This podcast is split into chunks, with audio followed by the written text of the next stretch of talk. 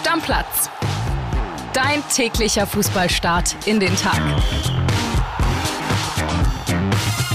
Moin, liebe Stammis, einen schönen Wochenstart wünschen wir euch und wir sind natürlich wir, also wir beide wieder zusammen, Killy. Ja, ich grüße immer noch freudig an Ostern von der wunderschönen Ostsee. Wir haben jetzt immer besseres Wetter.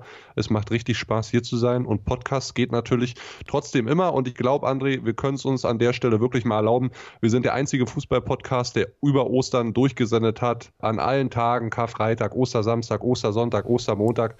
Das ist mal auch wieder ein bisschen Zeit, ein bisschen Liebe dazulassen auf den Podcast-Plattformen eurer Wahl also Apple, Spotify, einen netten Kommentar da lassen, eine 5-Sterne-Bewertung. Darüber würden wir uns sehr, sehr freuen, weil wie gesagt, wir beide geben immer alles, damit ihr up to date seid hier in diesem Podcast. So sieht's aus. Und ich würde sagen, wir schauen mal direkt auf die Spiele von gestern. Erstes Spiel dachte ich eigentlich wird eine langweilige Nummer und dann haben die Wolfsburger in der ersten halben Stunde ordentlich Feuer gemacht ist nichts draus geworden. Ne? Also es gab zwar das Tor nach 10 Minuten von Mamouche, das war aber knapp abseits. Und aus dem Nichts ist Borussia Mönchengladbach damit 1-0 in Führung gegangen. Gumu hat er gut gemacht, nach Vorlage Tyram mit dem 1 zu 0. Ja, und Tyram war es dann in der zweiten Halbzeit, der den Deckel drauf gemacht hat, 63. Und da waren die Gladbacher dann deutlich verbessert. Also man hat gesehen, nach dem Pausenpfiff, dass dieses Tor, auch wenn es aus dem Nichts kam, der Mannschaft von Daniel Farke irgendwie Auftrieb gegeben hat. Ja, also das war jetzt auch der letzte Strohhalm, an dem sich die Gladbacher jetzt klammern konnten mit einem Sieg gegen Wolfsburg, weil jetzt kannst du am Ende sagen, ja, so eine Mini-Chance Richtung Europa ist gewahrt, auch wenn das, ja, muss man sagen, alles alles sehr äh, positiv gläubig äh, natürlich betrachtet ist. Aber sie waren zumindest eine Mini-Chance, wie ich es gesagt habe. Es war der erste Ligasieg seit 18. Februar. Also schon eine ganze Ecke her. Äh, damals ja 3-2 gewonnen gegen die Bayern. Und jetzt haben sie sich immerhin so ein bisschen verbessert und gucken mit sechs Punkten Rückstand auf Platz sieben. Und das ist auch das Einzige, was aus meiner Sicht für Borussia Mönchengladbach und damit die Conference League noch drin ist in dieser Saison. Und jetzt komme ich mit meiner ersten steilen These, wo ich ja gesagt habe, die haben wir heute raus. Äh, die haben beide mit Europa nichts zu tun. Also die kommen beide nicht mehr in die Conference League, denn die Gladbacher sind meiner Meinung nach von den Punkten her sowieso zu weit weg und zu unkonstant. Und wenn ich mir das Restprogramm von Wolfsburg angucke, die spielen jetzt zu Hause. Du immer mit deinem Rest. Ja, das Restprogramm ist wichtig, Junge. Das ist wichtig. Pass auf, die spielen jetzt zu Hause gegen Leverkusen. Dann spielen die in Bochum, unangenehm. Zu Hause gegen Mainz, direktes Duell. Dann in Dortmund, zu Hause gegen Hoffenheim, in Freiburg und zu Hause gegen Hertha. Das sind alles Mannschaften, für die es noch um was geht. Alles. Sagst, sagst du jetzt eigentlich jede Wochenende dein scheiß Restprogramm? Nein, aber ich finde ja, also jetzt gerade, wo wir zum Ende der Saison kommen, kann man da, da durchaus noch mal drauf gucken. Und die Wolfsburger, die hätten gestern einen großen Schritt machen können Richtung Conference League, vielleicht sogar Richtung Europa League. Und das haben die in Gladbach verpasst. Bei einer Mannschaft, für die, machen wir uns nichts vor, es um eigentlich nichts geht, weil die kriegen das auch nicht richtig auf die Platte. Und zweitens, wo es viele harmonische Störungen gab, die zuletzt auch überhaupt nichts gerissen haben in der Bundesliga, da musst du als Wolfsburg, gerade wenn du in der ersten halben Stunde so viel besser bist, das Ding auch einfach mal gewinnen. Und das haben die nicht gepackt und deswegen glaube ich, weder Gladbach noch Wolfsburg spielen in der nächsten Saison europäisch mit der These gehe ich auch absolut mit, André, weil sowohl bei Gladbach als auch bei Wolfsburg so ein bisschen die Tendenz eher ins Negative reinragt, auch wenn es bei Gladbach weitaus schlimmer war als bei Wolfsburg vor diesem Spiel. Das gleiche trifft auf Eintracht Frankfurt zu. Am ehesten wird es dann wahrscheinlich noch Mainz 05 sein, nach den phänomenalen letzten Wochen, die sie hatten, die am Ende Platz 7 in der Hand halten werden und damit die Conference League Qualifikation. Das kann ich mir auf jeden Fall auch gut vorstellen. Lass uns weitermachen mit dem Abstiegskampf. Da gab es gestern zwei heiße Duelle. Das erste erste in Bochum. 17:30 gestern äh, Bochum gegen Stuttgart und da habe ich schon so ein bisschen das Gefühl gehabt, dass wenn da einer gewinnt, dass es vielleicht die Stuttgarter sind. Durch diesen Trainerwechsel, den Auftrieb, durch, durch so einen Pokalsieg. Du weißt ja, manchmal brauchst du nur ein Spiel und dann bist du wieder da. Und die Stuttgarter, die sind auch früh in Führung gegangen. Ito war ein richtiger Hammer unters Dach, ne, nach 14 Minuten, also richtig schönes Ding, dann auch mit der Führung in die Halbzeit, dann gab's den Ausgleich, äh, nach einem Elfmeter, Stöger war das, der Ex-Stuttgarter, 1-1. Girassi, ganz wichtiger Mann, haben sie in den letzten Wochen, hat vor allem Bruno Labbadia in den letzten Wochen vermisst, hat es 2-1 gemacht, neuen Nationalspieler Wanjomann das 3-1, da habe ich eigentlich gedacht, da ist der Deckel drauf. Wie das dann so ist, ne? Bei der Zwei-Tore-Führung, dann kommt Hofmann nach einem schönen Spielzug, macht in der 85. das 2-3 und wir hören mal rein, was äh, unser Kollege Max Backhaus, der war nicht im Stadion, was der dazu zu sagen hat.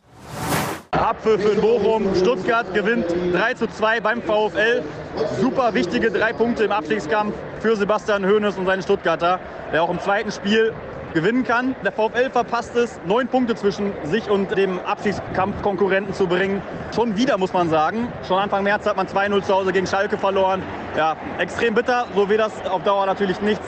Bochum bleibt unten drin. Man hätte einen Riesensprung machen können, aber mit der Leistung heute, es gibt siebenmal die Bildnote 5. Ehrlich gesagt, auch äh, wäre es auch nicht verdient gewesen, wenn man hier noch einen Punkt mitgenommen hätte. Stuttgart war nicht sonderlich gut, Bochum war schlechter, unterm Strich 2-3. Ja, Kili, am Ende 2 zu 3.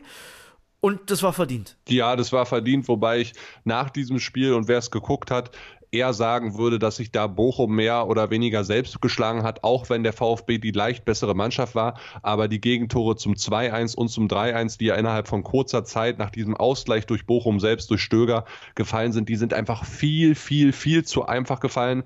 Einmal pennt Masovic da in der Innenverteidigung in der Mitte, lässt den Ball durch und einmal, äh, ja, da brauchen wir nicht drüber diskutieren. Soares springt nicht mit mit Wanjomann und Riemann vergrapscht sich mal wieder. Ja. Äh, mal wieder, du sagst jetzt, es. Ja, mal wieder. Ist jetzt leider schon der fünfte, sechste Fehler, den er in dieser Saison gemacht hat, auch wenn er dem VfL immer mal wieder auch den Arsch gerettet hat. Aber das sind am Ende zu viele Torwartfehler und der VfL hat das Spiel zu Recht verloren. Vollkommen richtig. Und ja, du hast es gerade gesagt, ne, Riemann mal wieder daneben gegriffen.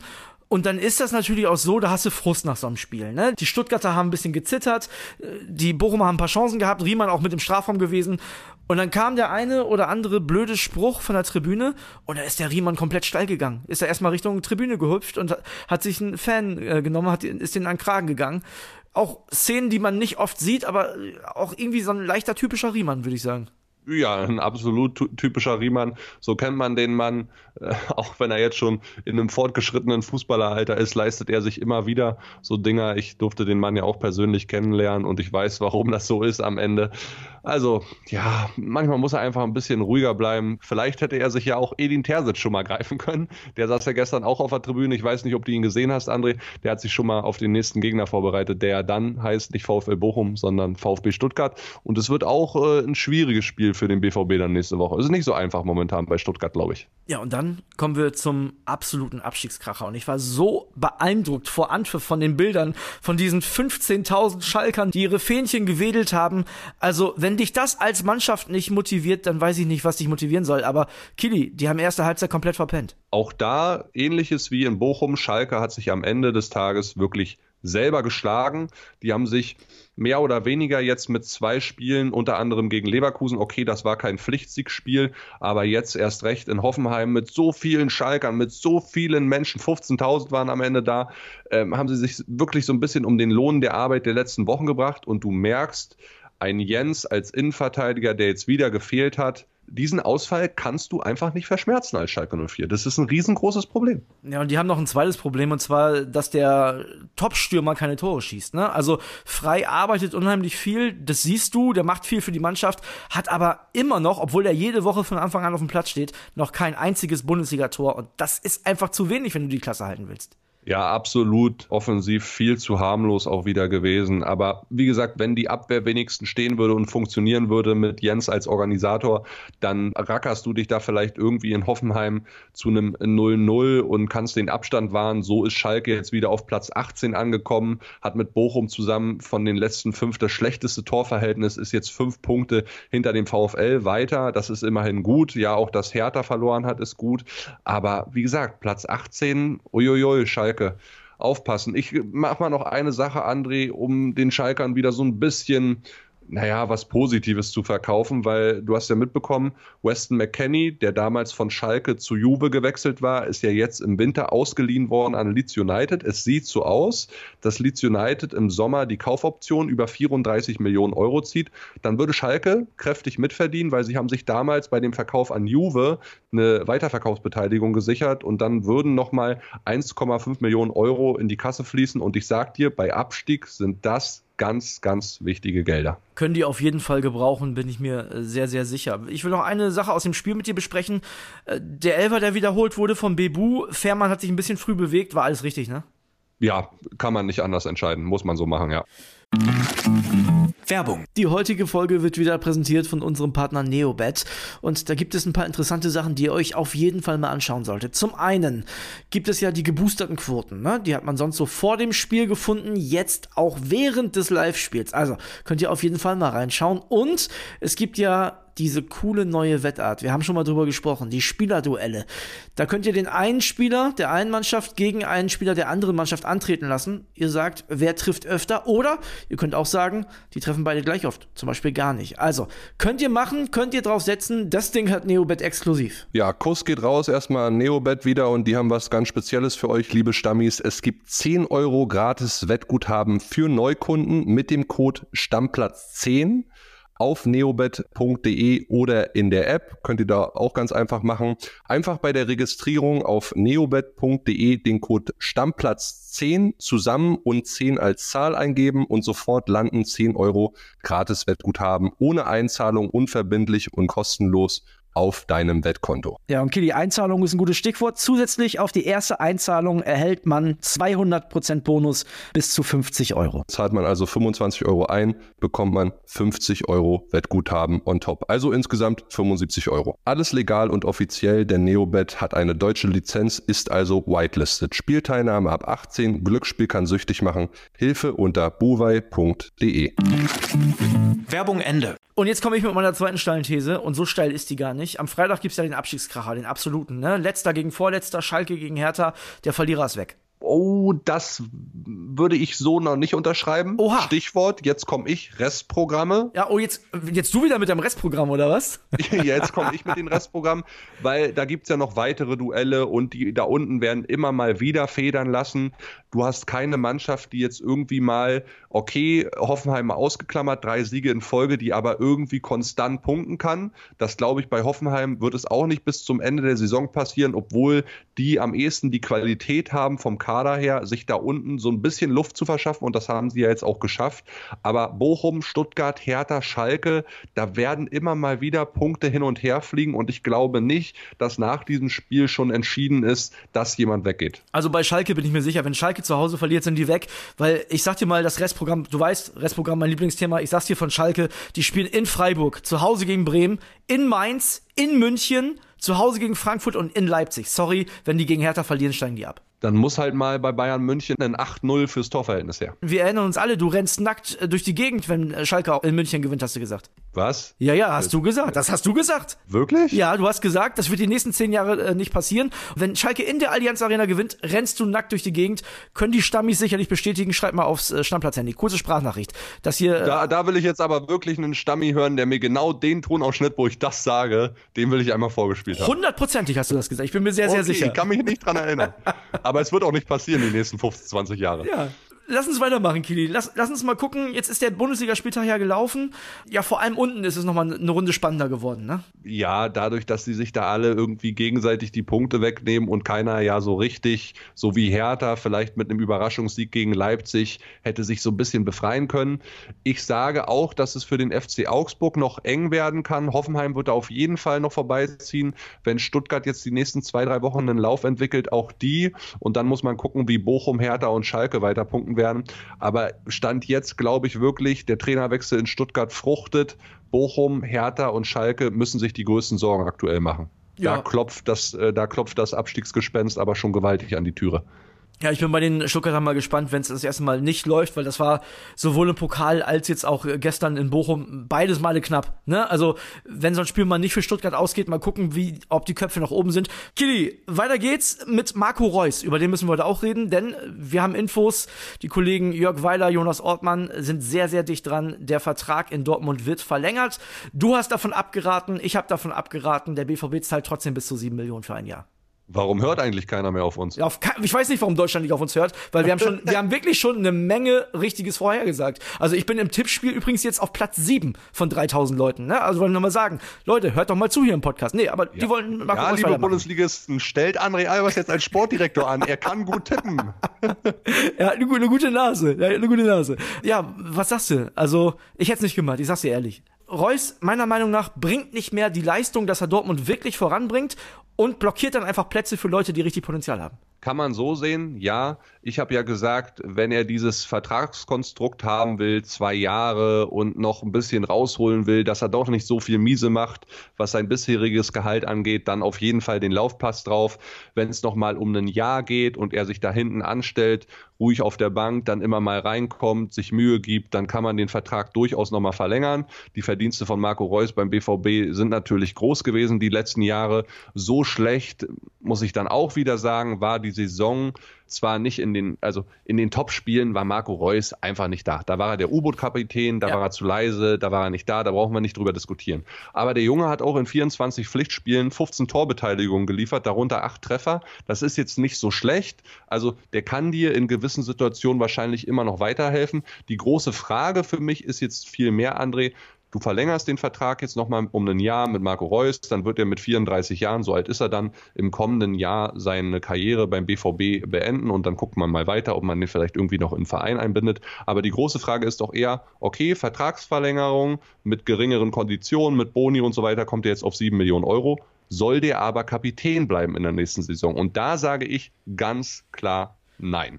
Ich habe so ein bisschen das Gefühl, Marco Reus ist dieser dieser Anti-Titelmensch. Also seitdem Marco Reus beim BVB ist, ist Bayern München deutscher Meister. Also ich, ich weiß nicht, ob das zusammenhängt. Ich tue ihm da mit Sicherheit auch großes Unrecht. Aber das ist jetzt, das, das ist zu weit hergeholt. Ja, na klar, aber trotzdem, so, so gefühlt ist vielleicht er der Letzte, der noch gehen muss, der mit der BVB wirklich nochmal durchstarten kann. Ja. Weißt du? Ich weiß es auch nicht. Mich, aber, mich, aber Kapitän finde ich gut. Kapitän mich, mich, mich, mich wundert eher, dass man jetzt nicht dann auch zeitgleich irgendwas hört, wie weit sind die Vertragsgespräche mit Mats Hummels, weil sportlich gesehen, okay, ich habe die Bilanz von Marco Reus genannt, aber sportlich gesehen ist ja Mats Hummels als Innenverteidiger Nummer drei auf lange Sicht noch viel, viel wichtiger als Marco Reus für den BVB. Und Mats Hummels ist auch ein totaler Lautsprecher. Also ich frage mich, was passiert da als nächstes? Wann reden wir über eine Vertragsverlängerung? Ob sie denn passiert bei Mats Hummels? Warum ist Marco Reus so früh dran? Also setzt man beim BVB eher jetzt auf Marco Reus fürs kommende Jahr und lässt Mats Hummels so ein bisschen hinten dran? Oder kommt da jetzt auch noch was? Darauf bin ich erstmal gespannt. Und nochmal,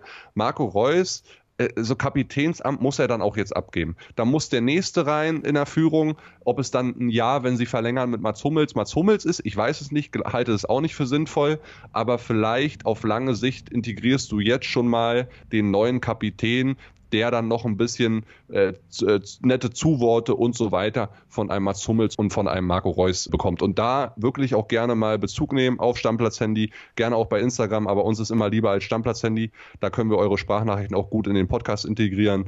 Marco Reus, Verlängerung A, richtig oder falsch und B, Kapitän in der kommenden Saison, ja oder nein. Ja, und vor allem nicht nur ja oder nein, sondern wer ist denn die Alternative als BVB-Kapitän? Das würde mich auch mal interessieren, weil, also Jude Bellingham sind wir uns ja einig, wird nicht mehr lange da spielen. Bin ich mal sehr gespannt, äh, was die Stammis da sagen, wer neuer BVB-Kapitän werden könnte. Ja, übrigens ist PSG angeblich in den Poker um Jude Bellingham mit eingestiegen. Da gab es wohl ein paar Anrufe bei dem Umfeld von Jude, berichtet ein spanischer Radiosender. Bin ich auch mal sehr gespannt, was da in den nächsten Wochen so passiert. Hätte ich an seiner Stelle keinen Bock drauf. Nee, PSG, da brauchst du nicht hingehen. Lass uns noch kurz zur, also erstens zum DFB-Pokal kommen. Kili, meine Wünsche wurden erhört denn es gibt die Partie Freiburg gegen Leipzig schon im Halbfinale. Das heißt, wir sehen mindestens eine neue Mannschaft im Pokalfinale. Das finde ich sehr, sehr gut. Ja, und am Ende holt der VfB Stuttgart das Ding. Das ist mir egal. Also ich freue mich auch, wenn die Stuttgarter da sind. Ich wollte nur nicht nochmal beide Mannschaften haben. Stuttgart spielt jetzt zu Hause gegen Frankfurt, also unmöglich ist das da auch nicht, ne? Muss man auch mal ganz ehrlich sagen. Ich wünsche mir ein Finale Freiburg gegen Frankfurt. Lass uns noch mal kurz ins Ausland gucken. Da gab es einen Kracher gestern in der Premier League zwischen Liverpool und Arsenal. Arsenal sah schon wieder sichere Sieger aus und dann äh, hat Jürgen Klopp mit seiner Truppe nochmal aufgedreht. Ja, für Minio dann kurz vor Schluss nach einem absolut geisteskrank geilen Tunnel von Alexander Arnold gegen Sinchenko. Dann eine Flanke gemacht, für Minjo war da mit dem Kopf 2-2 und Arsenal hatte wirklich richtig, richtig Glück, André, weil da kam dann nochmal ein richtig geiler Schlenzer von Salah. Dann hält der Keeper von Arsenal da wirklich so überragend und dann gibt es nochmal eine 1 gegen 1 Situation, wo Konate den Ball mit der Brust über die Linie und der hechtet dann noch so, der Ramsdale. Also da war es eine überragende Torwartleistung, die Arsenal ganz, ganz wichtigen Punkt dann auch beschert, weil Man City hat ein Spiel Rückstand auf Arsenal. Arsenal hat fünf Punkte Vorsprung. Heißt, wenn Man City das nächste Spiel gewinnt, sind sie auf äh, zwei beziehungsweise drei Punkte dran. Und dann kommt ja Ende April das ganz wichtige Duell zwischen beiden Mannschaften. Also Premier League Meisterkampf auch so, so spannend. Und dann gab es da ja auch noch eine Szene, wo irgendwie der Schiri, der, der Linienschiri an der Seite gibt Robertson von Liverpool einen Ellbogencheck. Also da werden wir die nächsten Tage auch nochmal drüber äh, sprechen. Eine ganz, ganz kuriose Szene. Und zweite Liga wollen wir auch noch machen, haben wir ja gesagt. Gesagt, ne? Machen wir montags immer. Darmstadt fährt mit dem Ferrari und alle anderen fahren Mario Kart hinterher. So sieht das auf jeden Fall aus. Darmstadt schon wieder gewonnen gegen Paderborn, obwohl die über weite Strecken auch nicht die bessere Mannschaft waren. Haben jetzt 58 Punkte und sind damit schon fünf vorm HSV, schon sieben vor Heidenheim und schon elf vor St. Pauli. Also wenn die nicht aufsteigen, dann weiß ich es nicht. Ja, aber St. Pauli kommt ja von hinten mit drei Formel-1-Wagen, Lamborghini und so weiter angefahren. Zehn Siege in Folge, Wahnsinn, jetzt in Heidenheim gewonnen. Vier nur noch hinter dem Relegationsplatz, auf dem ja Heidenheim steht. Für den HSV natürlich ein mega wichtiger Sieg, der auch überzeugend war gegen Hannover 6 zu 1. Meisterschaftskampf, auch da Aufstiegskampf in der zweiten Liga sehr, sehr, sehr, sehr spannend. Ja, und unten ist es auch spannend. Die einzigen, die scheinbar weg sind, auch gestern wieder verloren, ist der äh, SV Sandhausen. Ja, ja, die sind weg und ja, bei Hansa Rostock sieht es auch nicht gut aus, die ja auch 3-2 gegen Kiel verloren haben. Genau. Äh, du weißt, ich habe ein bisschen ein Herz für die Kogge aus Rostock. Da tut es mir auch ein bisschen weh, da momentan zuzugucken. Kili, ich würde sagen, wir machen für heute den Deckel drauf. Nochmal kurz der Hinweis. Morgen machen wir ganz, ganz viel Bayern München, denn morgen ist das Spiel gegen Manchester City und das wird eine, eine schwerpunktmäßige Bayern-Folge mit ein bisschen was anderem. Es ist auch so geil, weißt du, wir kommen jetzt alle aus diesem Osterurlaubsloch, so klar Bundesliga geguckt und jetzt kommen wir morgen da alle zurück. Jetzt seid ihr alle wieder zu Hause und jetzt kommt gleich dieser Knaller in der Champions League mit den Bayern und ja auch vielen anderen geilen Spielen. Wir haben auch noch Chelsea gegen Real und so weiter. Also würden jetzt wieder geile Woche im April. Ich freue mich sehr, sehr drauf. Ich freue mich auch. Also, Kitty, Deckel drauf. Wir hören uns morgen wieder. Bis dann. Tschüsschen. Ciao, ciao. Stammplatz.